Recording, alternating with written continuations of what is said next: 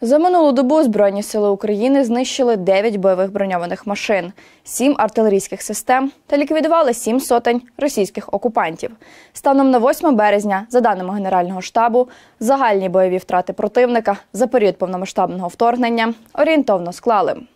Близько 155 тисяч 530 російських окупантів було ліквідовано. Танків – мінус 3 тисячі 436. Бойових броньованих машин – 6 тисяч 723.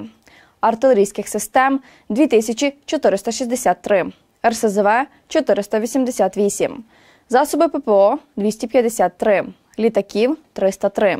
Гелікоптерів – 289.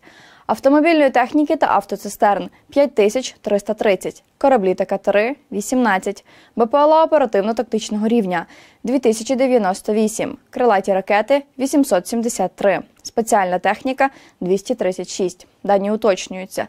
Вірте в Збройні Сили України. Разом переможемо. Слава Україні!